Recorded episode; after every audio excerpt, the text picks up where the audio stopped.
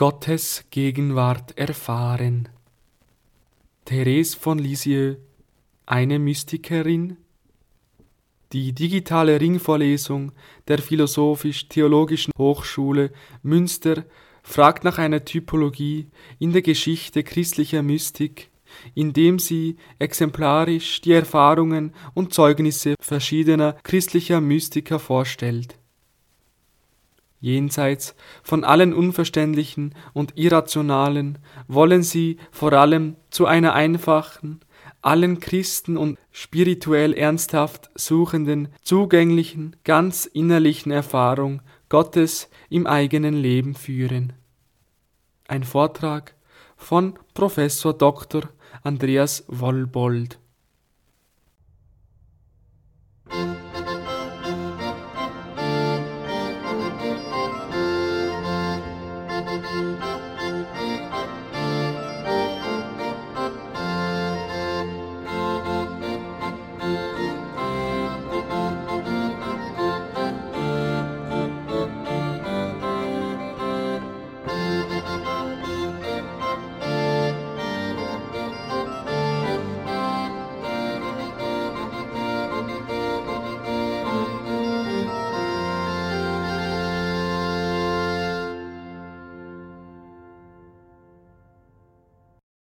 Liebe Freunde der Philosophisch-Theologischen Hochschule Münster, liebe Freunde der Theologie der Spiritualität, liebe Freunde und Freundinnen der heiligen Therese von Lisieux. Therese von Lisieux, eine Mystikerin. Ich freue mich, dass ich diesen kleinen Vortrag halten darf.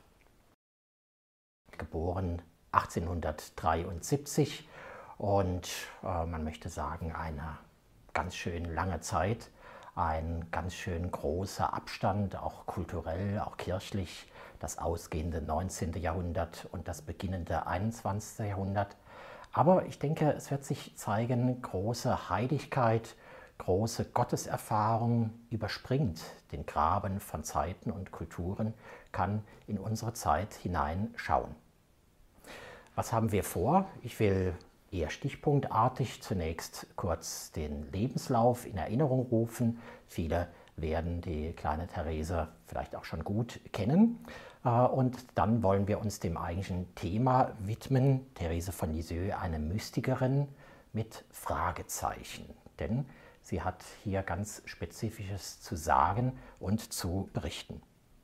Also kurz und stichwortartig der Lebenslauf. Geboren ist sie am 2. Januar 1873 in der Normandie in Alençon. Sie ist das neunte und letzte Kind der Eheleute Louis und Célie Martin.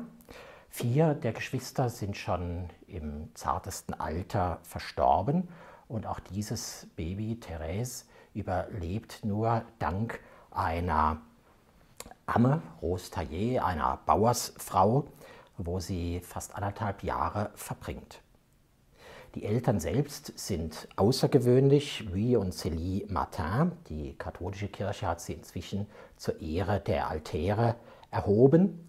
Besonders Célie außergewöhnlich. Sie ist eine Unternehmerin. Sie hat das Handwerk gelernt, das in Alençon weltberühmt geworden ist, nämlich das Spitzen- Handwerk, die Dentelle. Und da verbindet sie unendlichen Fleiß mit höchster Präzision. Sie hat zwischenzeitlich fast 20 Heimarbeiterinnen beschäftigt, muss also einen mittelständischen Betrieb leiten und das bei neun Kindern. Äh, das ist schon eine Leistung. Aber bald nach der Geburt Thereses erkrankt sie an Krebs seit 1876. Therese ist gerade erst drei Jahre alt, wird das akut und das Jahr darauf, 1877, stirbt sie, das große Trauma im Leben Thereses, ja der ganzen Familie. Louis, der Vater, gibt seine Uhrmacherei auf, er zieht von Alençon weg, zieht zum Bruder seiner Frau nach Lisieux, erwirbt dort ein wunderbares Haus, die Buissonnet, und lebt dort ein weitgehend zurückgezogenes Leben zusammen mit seinen Töchtern. Die Töchter, ja, äh, die Familie Martin, auch wenn jetzt der Vater von den Eltern übrig geblieben ist, die Familie äh, ist sehr stark geprägt von einer weiblichen Welt. Das sind die vier älteren Schwestern Thereses. Da ist auch die Tante, die Klosterschwester ist ähm, und die einen prägenden Einfluss auf die Spiritualität der Familie äh, gebracht hat. Franz von Sales, eine salesianische Spiritualität, prägt die Familienfrömmigkeit. Die Prägung, ja, sie ist ganz wesentlich durch die Familie gegeben. Vor allem Pauline, die ältere Schwester, wird zur zweiten Mutter Thereses und sie ist ehrgeizig. Sie möchte im Grunde eine Heilige aus Therese machen. Fünf Jahre war sie auch auf einer Schule, die Schule der Benediktinerinnen. Das war für sie keine leichte Zeit, zwischendrin fast ein Albtraum. Aber sie hat auch große Höhepunkte, etwa ihre Erstkommunion, fast eine mystische Vereinigung, die sie mit dem eucharistischen Herrn dort erlebt. Aber auch schwere Zeiten, 1882, die geliebte Schwester Pauline tritt ganz überraschend in den Karmel ein, lässt ihr Thereslein im Stich. Das war zu viel für sie, sie bricht zusammen, eine schwere psychosomatische Erkrankung folgt. Und sie wird geheilt, wunderbar, wie sie es erfahren hat, durch das Lächeln der Mutter Gottes, ein Muttergottesbild, das erlebt sie, als würde da die himmlische Mutter ihr zulächeln, äh, ihr Mut zu sprechen und so kommt sie aus ihrer Erkrankung heraus. Sie bleibt noch selbstbezogen, hypersensibel bis zu ihrer sogenannten Weihnachtsgnade 1886, also sie ist fast 14 Jahre alt. Nämlich da kommt sie aus dieser überzogenen Selbstbezogenheit, Sensibilität heraus. Sie beginnt, wie sie sagt, den Lauf eines Riesen. Sie wird mit einem Schlag fast schon eine junge Erwachsene. Äh, und das setzt auch ganz entscheidende Kräfte ihrer Berufung frei, nämlich sie ist nun bereit, die Berufung, die sie schon seit langem spürt, nämlich zum Karmelorden, auch in die Tat umzusetzen. Und da ist sie im Grunde ganz die Mutter, die starke Frau. Sie kämpft um ihre Berufung.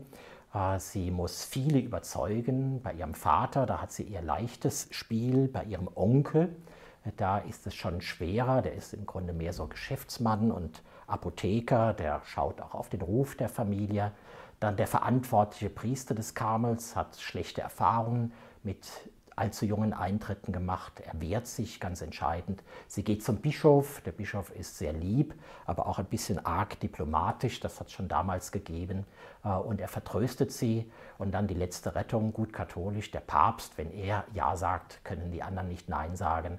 Eine Romreise wird genutzt. Papst Leo XIII. bei einer Audienz im November 1887 anzusprechen. Und tatsächlich nach vielen Hindernissen am 9. April des Jahres 1888, da kann sie schließlich in den geliebten Karmel eintreten. Aber dann, auch das ist wichtig für die Frage Mystikerin, nicht überwältigende Gnaden, ein ständiges Vereintsein mit dem Herrn, sondern die neun Jahre im Karmel, sie sind ganz wesentlich geprägt von Trockenheit, von Anfechtungen, von Prüfungen auch äußerlich bald darauf erkrankt der Vater. Er stirbt dann äh, im Jahre 1894. Für sie eine sehr belastende Zeit. Sie kann aus der Karmelklausur nicht wirklich helfen. Sie kann nur mitbeten und mitleiden. Äh, viele Dunkelheiten, viele Entbehrungen und Anfechtungen prägen sie. Treu sein, im Kleinen treu bleiben, das ist für sie wichtig im Karmel selbst, insbesondere im Noviziat. Es gibt ein Klischee, der Karmel war äh, hyperneurotisch äh, mit einer schwierigen Oberin. Äh, das sind eigentlich Mythen, die der historischen Forschung nicht standhalten. Sie wurde wohl gerade im Noviziat auch hart angepackt. Das war damals so üblich. Man wollte eben auch die Ernsthaftigkeit einer Berufung äh, da prüfen. Äh, man wusste, der Ordensweg ist der schmale, der beschwerliche Weg und das sollen eben die Nachwuchskräfte auch lernen. Bei all dem, also in Trockenheit, in Nichterfahrung, in Dunkelheit, da bildet sich nach und nach ihr kleiner Weg aus, ihre eigentlich geistliche Lehre, der kleine Weg des Vertrauens und der Liebe, äh, in Anlehnung an das Wort aus dem Buch der Sprichwörter 9.4, wenn jemand ganz klein ist, dann komme er zu mir.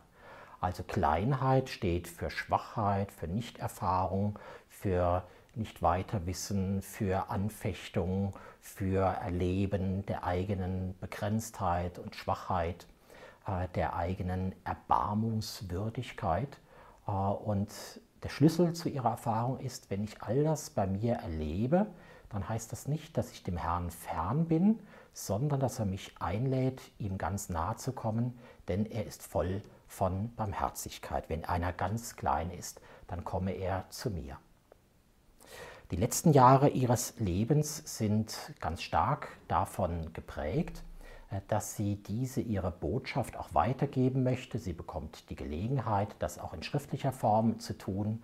Gelegenheitsschriften im Karmel, kleine Briefe, äh, kleine Billets, auch Gedichte zu verschiedenen Festen im Karmel oder auch Theaterstücke hauptsächlich zu heiligen, zu Weihnachten, zu frommen Themen, darf sie verfassen. Doch aus all dem ragt heraus ihre Geschichte einer Seele, ihre Autobiografie, eigentlich genauer gesagt drei Schriften, die sie nacheinander geschrieben hat, die später als Geschichte einer Seele weltberühmt geworden sind. All das macht sie zum Loblied auf die Barmherzigkeit Gottes, die jeden verwandeln kann, der sich ihm nur in Vertrauen und Liebe eben anvertraut. Klein werden, ja, wie weit sie dabei zu gehen hat, das erfährt sie in ihrer allerletzten Zeit. Es taucht eine Tuberkuloseerkrankung auf, an der sie schließlich auch sterben wird.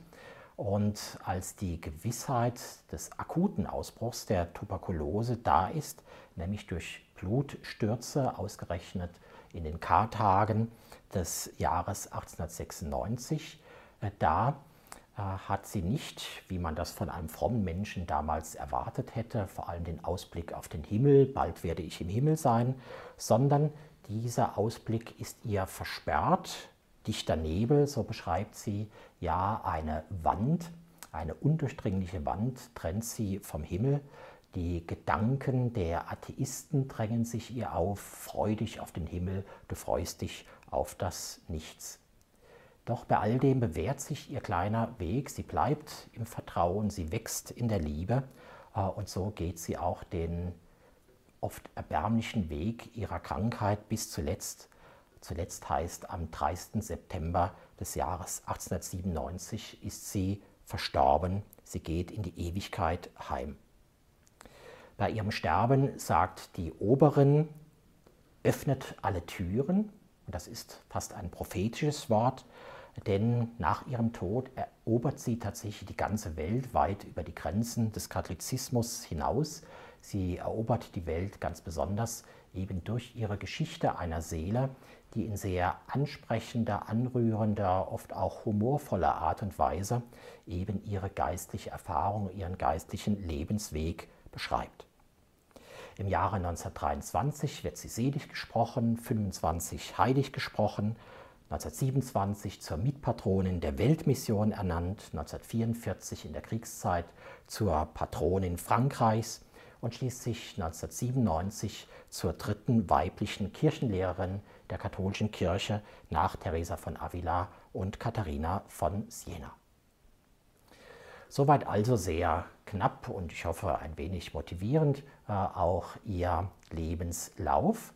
Und nun wollen wir uns der eigentlichen Themafrage stellen, nämlich war Therese von Lisieux eine Mystikerin? Mystik. Wir haben eben im Lebenslauf gesehen, sie ist geprägt von Spannungen, große Sehnsucht nach Heiligkeit und auf der anderen Seite klein bleiben, klein bleiben, Schwachheit, Grenzen, Dunkelheit. Und diese Spannung prägt sicher auch ihre Gotteserfahrung. Auf der einen Seite tatsächlich erstaunlich schon als kleines Kind, wie tief durchdrungen sie von der Gegenwart Gottes ist. Sie berichtet ganz glaubwürdig, äh, schon mit drei Jahren, so sagt sie, habe ich angefangen, nichts von dem zu verweigern, was der liebe Gott von mir haben wollte. Und dann als Schülerin auf der Benediktinerinnen-Schule, da kommt ihr das innerliche Gebet, das beschauliche Gebet wie von selbst. Und sie wundert sich darüber, dass ihre Lehrerin das eigentlich gar nicht begreifen kann, dass ein junger Mensch schon so innerlich beten kann. Von ihrer Erstkommunion haben wir gesprochen. Sie erlebt die Vereinigung mit dem Herrn wie ein Tropfen, der im Ozean aufgeht, eine typisch mystische Sprache. Ja, einzelne Erlebnisse sind tatsächlich auch von Ekstasen, von großer Innigkeit zu Gott geprägt. Äh, und wenn man ihre Gedichte etwa liest, hat man den Eindruck, sie ist tatsächlich durchdrungen von der Nähe, von der Liebe, von der Barmherzigkeit Gottes. Ein bisschen freilich trägt auch dazu bei, sie ist auch von ihrer Umwelt, vor allem von der ehrgeizigen Pauline, auch ein bisschen als ein geistlicher Star aufgebaut worden äh, und äh, von daher dieses außergewöhnliche, außergewöhnliche Erfahrungen haben, das war im Grunde auch so etwas ein Erwartungsdruck, der auf ihr gelegen hat. Aber umso mehr, umso wichtiger ist es wahrzunehmen, die andere Seite der Spannung ihres Lebens, eben der Normalfall, geistliche Trockenheit, auch Skrupel, zwischendrin als junges Mädchen auch mal richtig eine Krankheit der Skrupel, die Skrupulanz, auch Unsicherheit, Hypersensibilität als junges Mädchen. Dann im Karmel eben oft die Ferne Gottes und die Anfechtung des Glaubens, vor allem in ihrer Glaubensnacht in den letzten 18 Monaten. Und das ausgerechnet im Kloster, im Karmelorden, der so ausschließlich der Gottesliebe geweiht ist. Sie berichtet einmal in einem Brief, mein Bräutigam Christus sagt mir nichts und ich sage ihm auch nichts, nur dass ich ihn mehr als mich selbst liebe. Also lieben, auch da, wo ich nichts erfahre, das ist ihr Weg. Und das hat sie zunehmend auch reflektiert, auch gelehrt gegenüber anderen, etwa gegenüber anderen Novizinnen dass sie ganz deutlich macht, das Gefühlsleben, also schöne Gefühle zu haben, Gefühle der Innigkeit, des Trostes, der Erhebung, der Begeisterung, äh, das hat mit der echten Begegnung mit Gott äh, nichts zu tun. Da wird sie streng, manchmal geradezu anticharismatisch, etwa gegenüber ihrer älteren Schwester Marie. Äh, da sagt sie, im Karmel spricht man sich damals mit sie an, sind Sie denn nicht bereit, alles zu erleiden, was der liebe Gott will? Ich weiß genau, Sie sind es. Wenn Sie darum Freude empfinden wollen und eine Neigung zum Leiden haben wollen, dann suchen Sie nur Ihre eigene Tröstung. Denn wenn man etwas liebt, verschwindet die Pein. Also Liebe heißt gerade darauf verzichten, für sich selbst etwas geradezu naschhaft haben zu wollen. Eine wichtige Einsicht wird in diesem Zusammenhang oft wenig beachtet, was aber für ihr mystisches Verständnis sehr, sehr wichtig ist. Nämlich es ist die Rede vom Innersten meines Herzens, französisch Le Fond de mon cœur. Das heißt, gerade auch in den Stunden ihrer tiefsten Verlassenheit, ihrer äußersten Ausweglosigkeit und auch ihrer größten Anfechtungen in der Glaubensnacht, da erfährt sie, dass es etwas gibt, das eben gerade tiefer, grundlegender liegt als die Affektivität, als die Bewegung ihres Gemütes oder auch ihrer Gedanken. Und etwa in ihrer Glaubensnacht, während die Anfechtungen toben, erlebt sie im Fond de mon cœur, im Innersten meines Herzens, einen tiefen Frieden. Äh, und das ist für sie entscheidend. Sie beschreibt es etwa im Bild äh, vom Seesturm Jesu und der Jünger, die Stillung des Seesturms, äh, dass das Schifflein ihrer Seele auf hoher See hin und her geworfen wird von den Wellen. Aber im Innersten ist es so, wie Jesus selbst im Boot schläft. Da ist Friede, da ist Gelassenheit, da ist letztes Vertrauen. Und dieser Friede gibt ihr eben auch die Gewissheit, in aller Not der Seele und des Leibes nicht verloren zu sein. Der Herr ist bei ihr. Er gibt ihr auch die Kraft zu kämpfen, wo vielleicht von Gedanken und Gefühlen her alles verloren erscheint. Freilich, dass dieser Fond de mon Coeur äh, eben wirklich im Frieden ist, dafür ist für sie eine Entscheidung wichtig, nämlich ich will in allem auf den Willen Gottes ausgerichtet sein. Wenn also sozusagen dieser Kompass stimmt, dann mag affektiv oder kognitiv vieles gegensätzlich erscheinen, äh, aber äh, sie selbst ist richtig auf Gott ausgerichtet und das ist die Liebe, die liebende Vereinigung mit ihm. Ist das Mystik? Ich denke schon, aber es ist eine Mystik sehr eigener Art. Es geht nicht um diese einzelnen außergewöhnlichen Erlebnisse, die sie auch gehabt hat, äh, sondern in ihrem ansonsten ja sehr nüchternen Glaubensleben, da erlebt sie etwas, was ich nennen möchte, eine Mystik der Beziehung. Äh, also etwas, was nicht spektakulär ist, was nach außen hin vielleicht sehr verborgen bleibt, äh, Treue, auch dankbare Gewissheit, nie und nimmer von dem verlassen zu werden, den meine Seele liebt, wie sie sagt. Mystik der Beziehung, Mystik des kleinen Weges, Mystik nicht auf der affektiven Ebene mit großen Gefühlsausbrüchen, sondern Mystik im Sinn eines Haltes, einer Stabilität, einer Geborgenheit in dieser Beziehung, die sie selber durch die Ausrichtung ihres Willens eben auch verstärken kann.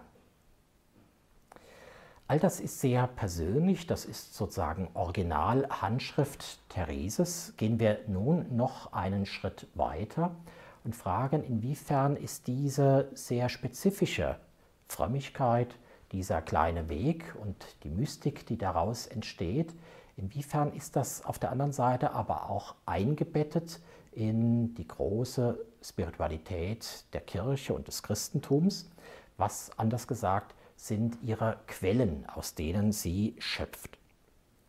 Nun, um es im Überblick zu sagen, ihre wichtigsten Quellen sind die Heilige Schrift, für sie in der damaligen Zeit geradezu außergewöhnlich, wie stark sie sich auf die Heilige Schrift bezieht. Daneben auch das kirchliche Glaubensbekenntnis, das sie vor allem im Katechismus kennengelernt hat aber auch die großen geistlichen Traditionen des Christentums. Wir werden nennen die Nachfolge Christi, die salesianische Frömmigkeit und natürlich auch den Karmel, insbesondere ihr Lieblingsheiliger, der heilige Johannes vom Kreuz. Daneben deutlich erkennbar ist sie natürlich auch Kind ihrer Zeit. Die wichtigsten Frömmigkeitsformen des 19. Jahrhunderts sind ihr vertraut. Soweit im Panorama. Gehen wir nun ein wenig in die Einzelheiten, fragen, wie diese Quellen bei ihr gesprudelt haben oder anders gesagt, wie diese Quellen dazu beigetragen haben, ihre Mystik des kleinen Weges, ihre Mystik der Beziehung äh, eben zu prägen. Das Erste, sie ist ganz Christin, sie ist auch ganz Tochter der Kirche, wie die große heilige Therese. Und das heißt, die christliche Glaubens- und Frömmigkeitstradition, die hat sie verinnerlicht. Das war ihr in dem Sinn ein bisschen leicht, denn sie ist ja in einer frommen und zugleich christlich sehr gebildeten Familie aufgewachsen. Auch die Schule der Benediktinerinnen, sie hat einen sehr guten Religionsunterricht gehabt, äh, aber nicht zuletzt ein intensives Selbststudium, das sie schon als junges Mädchen begonnen hat. Sie hat sehr eigenständig äh, sich Quellen erschlossen äh, und das hat sie im Karmel auch fortgesetzt. Bei all dem äh, beeindruckend ist vor allem ihre Liebe zur Heiligen Schrift. So sagt sie etwa in ihrer Karmelzeit, die Erfahrung oder die Erwartung war, dass man etwa für Betrachtungen ein Betrachtungsbuch, einen geistlichen Autor zur Hand genommen hat aber ihre Erfahrung war da zwiespältig. Originalton Therese. Sie sagt, wenn ich ein Buch eines geistlichen Autors öffne und sei es noch so schön oder ergreifend, fühle ich sofort, wie sich mir das Herz zusammenschnürt. Dann lese ich sozusagen ohne zu verstehen, und wenn ich verstehe, dann bleibt mein Geist dabei stehen, ohne betrachten zu können. In dieser Unfähigkeit kommt mir dann die Heilige Schrift und die Nachfolge Christi zu Hilfe. In ihnen finde ich eine zuverlässige und ganz reine Nahrung. Vor allem das Evangelium hält meine Betrachtung in Gang. In ihm finde ich alles, was meine arme kleine Seele nötig hat. In ihm stoße ich ständig auf neue Erleuchtungen und verborgene und geheimnisvolle Bedeutungen. Vor allem das Evangelium. Sie trug ein kleines Exemplar des Evangeliums Tag und Nacht auf ihrem Herzen unter dem Habit. Und die Kenntnis der Schrift, und zwar auch die genaue Literalkenntnis der Schrift, die waren ihr sehr wichtig. Äh, sie hat festgestellt, die Übersetzungen ins Französische differieren, äh, manchmal auch substanziell. Äh, was ist das? Und das sagt sie, das möchte ich auch jedem Theologiestudierenden heute ins Stammbuch schreiben, Originalton. Wenn ich Priester gewesen wäre, hätte ich gründlich Hebräisch und Griechisch studiert, um die Gedanken Gottes so kennenzulernen, wie er sie in menschlicher Sprache ausdrücken wollte. Also hier zeigt sich etwa, wie Mystik, Frömmigkeit und Bildung, Wissenschaft keineswegs äh, feindliche Brüder sind, äh, sondern sich gegenseitig ergänzen können. Neben dieser großen Liebe zur Schrift natürlich auch die Liebe zum Glauben der Kirche als Ganze, etwa ihren Katechismus, den kannte sie so gut, dass ihr Religionslehrer sie einmal fast prophetisch nannte, meine kleine Kirchenlehrerin. Äh, daneben natürlich auch prägende Kräfte, das Kirchenjahr, das sie mitgelebt hat, auch die Liturgie, die sie sehr intensiv mitgelebt hat äh, und eben auch die Texte der Liturgie studiert hat. Man hat etwa in der Familie am Vorabend der Feste die äh, Texte auf Französisch gelesen, damit man sie auch recht verstehen und mitvollziehen konnte.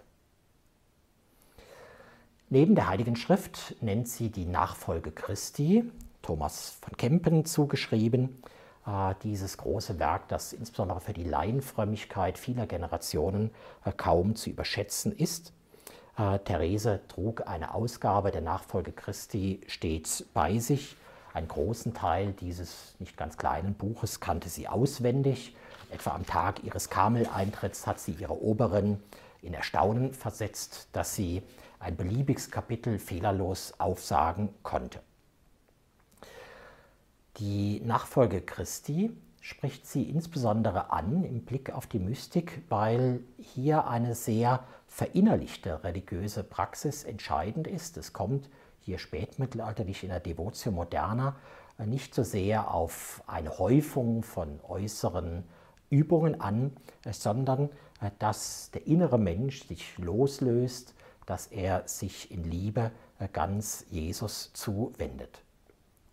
Etwas Spezifisches auch für sie, die Nachfolge Christi, die Devotio Moderna kennt auch eine Liebe zum Leiden, nicht irgendwie aus Schwäche äh, oder aus Selbstschädigung, äh, sondern entscheidend ist eben dem Herrn in der Passion nahe zu sein, äh, seine Passion zu teilen und mitzutragen.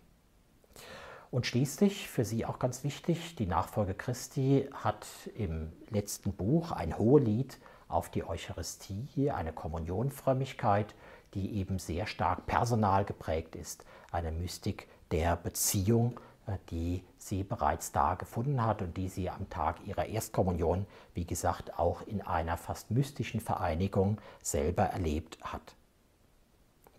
Die Heilige Schrift zuerst und der Glaube der Kirche, das zweite die Nachfolge Christi, das dritte die salesianische Spiritualität Franz von Sales und Johanna Franziska von Chantal durch ihre Tante, Schwester Dosité, eine Visitantin im Kloster von Caen, äh, dort auch ein Pensionat, äh, in der die älteren Schwestern Thereses lange Jahre verbracht haben. Dadurch war diese salesianische Spiritualität in der Familie fest verankert. Auch das prägt die Mystik Thereses ganz entscheidend, nämlich dass hier eine Mystik oder eine Frömmigkeit vorgegeben ist, die sich nach außen hin vor allem in Milde, in Heiterkeit, in Empathie, in Zuwendung äh, äußert. Auch die Mystik, die Frömmigkeit der kleinen Werke. Es geht nicht darum, außergewöhnliche Dinge zu tun, sondern im Alltag äh, eben Freude an Gott zu gewinnen, Treue in kleinen Werken zu haben, auch die eigene Schwachheit in einer gewissen Heiterkeit annehmen zu können. Hier sind bereits viele Spuren ihres kleinen Weges sozusagen vorgespurt. Das vierte, fast hätten wir es als erstes nennen müssen, der Karmel, karmelitanische Spiritualität. Seit dem Eintritt ihrer geliebten Schwester Pauline in den Karmel war der Karmel im Grunde der Inbegriff des Ordenslebens für Therese. Wenn man jetzt nach sehr spezifisch karmelitanischen Prägungen Thereses sucht, da wird man vielleicht dreierlei nennen können. Das erste, selbstverständlich, der Karmel äh, im weiblichen Zweig, die Karmelitinnen, sind dezidiert ein kontemplativer Orden, äh, der das Gemeinschaftsleben mit der eremitischen Verborgenheit zu verbinden sucht. Äh, das persönliche, das innerliche, das betrachtende Gebet äh, ist ein Herzstück des karmelitanischen Lebens äh, und eben auch ein Herzstück für sie selbst. Auch diese Verborgenheit, nicht nach außen hin glänzen wollen, das ist für ihren kleinen Weg ganz entscheidend. Dann das Zweite, Teresa von Avila hat die Karmelitinnenklöster bewusst auf vergleichsweise kleine Konvente beschränkt maximal 21 Professschwestern.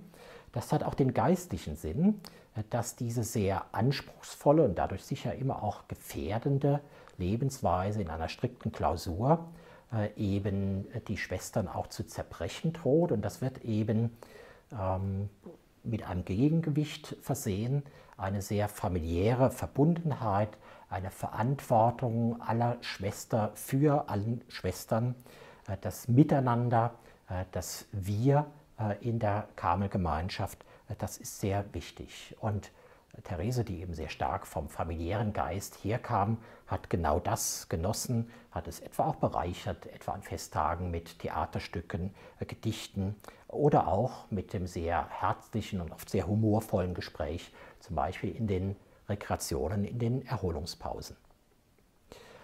Ähm, eines müssen wir sicher auch nennen, Karmelitinnen in Frankreich waren sehr stark geprägt vom Gründer des Karmels in Frankreich, dem Kardinal Pierre de Berulle. Äh, und der hat dem doch eine eigene Prägung gegeben. Manchmal wird es auch ein bisschen kritisch angesehen, nämlich sehr stark dieser Buß- und Sühne-Charakter, sicher stärker als das ursprünglich bei Teresa von Avila gegeben war. Deshalb diese Vorstellung Leiden stellvertretendes Leiden bei ihr in der Glaubensnacht, auch ihre Glaubensnacht annehmen für die vielen Menschen, die nicht zum Glauben gefunden haben oder vielleicht aus eigener Schuld auch den Glauben verloren haben. Das ist für Therese sehr zentral geworden. Wenn wir schließlich beim Karmel fragen, wie sieht es mit den großen Autoren aus? Klar, Theresa von Avila allein durch verschiedene Sprüche, die an den Wänden gestanden haben, die immer wieder äh, kolportiert wurden. Auch im Noviziatsunterricht Teresa von Avila ist ihr selbstverständlich gegenwärtig. Äh, aber von den Schriften ist ihr noch näher stehend Johannes vom Kreuz. Äh, ich denke weniger die in Anführungsstrichen systematische, mystische Lehre, die er entwickelt hat, sondern vor allem der Johannes vom Kreuz der großen, wunderbaren, mystischen Gedichte. Originalton Therese, oh, wie viel Erleuchtung habe ich nicht aus den Werken unseres heiligen Vaters Johannes vom Kreuz geschöpft. Mit 17 und 18 Jahren hatte ich keine andere geistliche Nahrung. Und hier eben Johannes vom Kreuz, der Dichter, der, der eine immense Liebe, in die eben auch der ganze Mensch mit all seinen leiblich affektiven Kräften eingebracht wird, verbindet mit der Bereitschaft, in die Nacht, also in die Trockenheit, in die Entbehrung hineinzugehen, das hat sie sehr stark geprägt. Kommen wir abschließend zu zwei Prägungen, die Zeitprägungen sind, also Prägungen aus Thereses Gegenwart, dem katholischen Frankreich des 19. Jahrhunderts.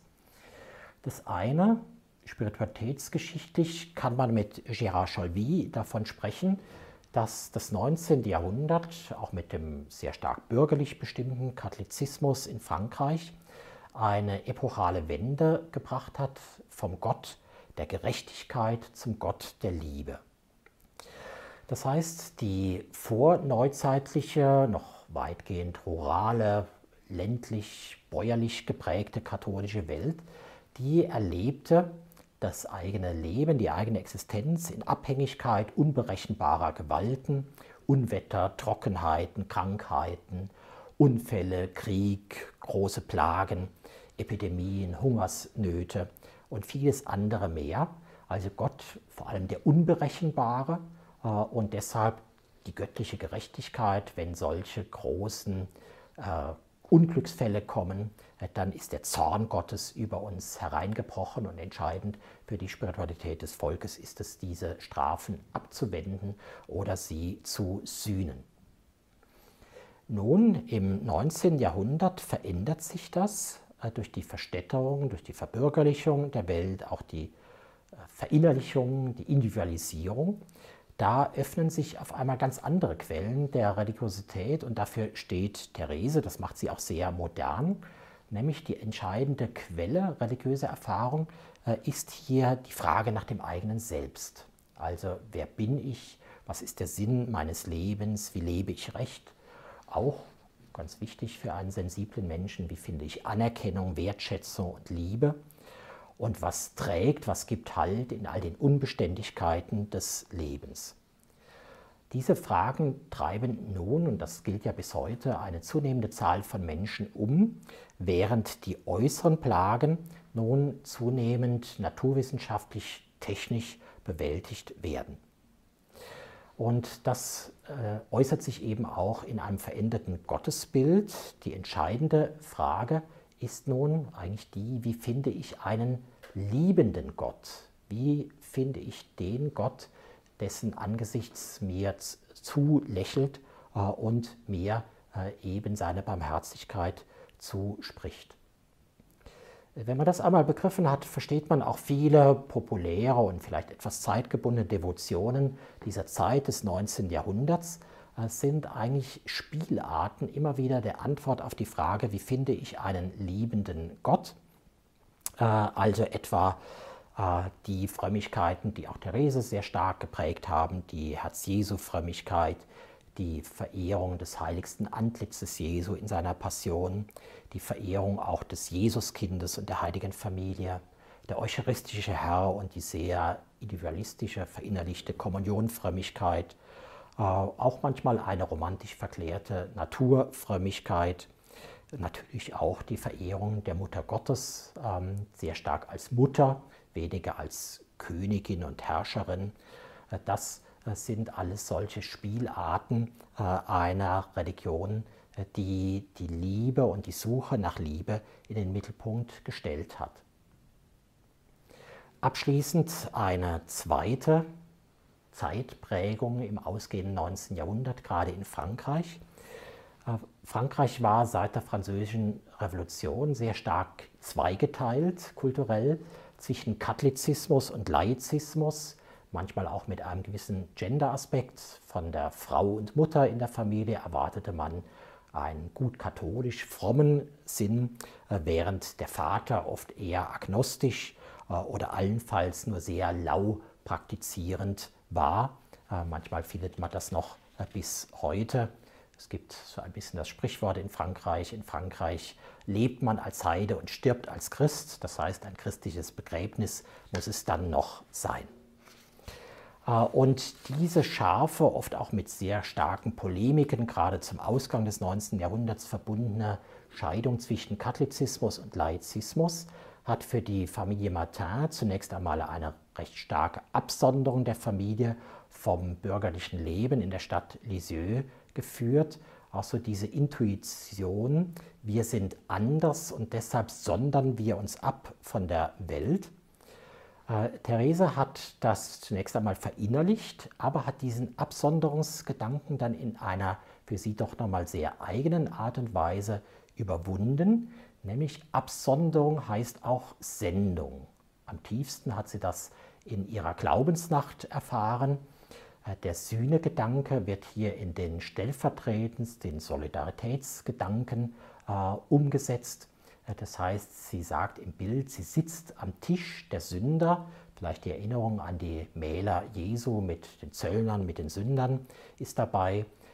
Und sie steht nicht vom Tisch auf, also sie sondert sich nicht ab vom Tisch der Sünder, wie sie es eben nennt, solange der Herr es will.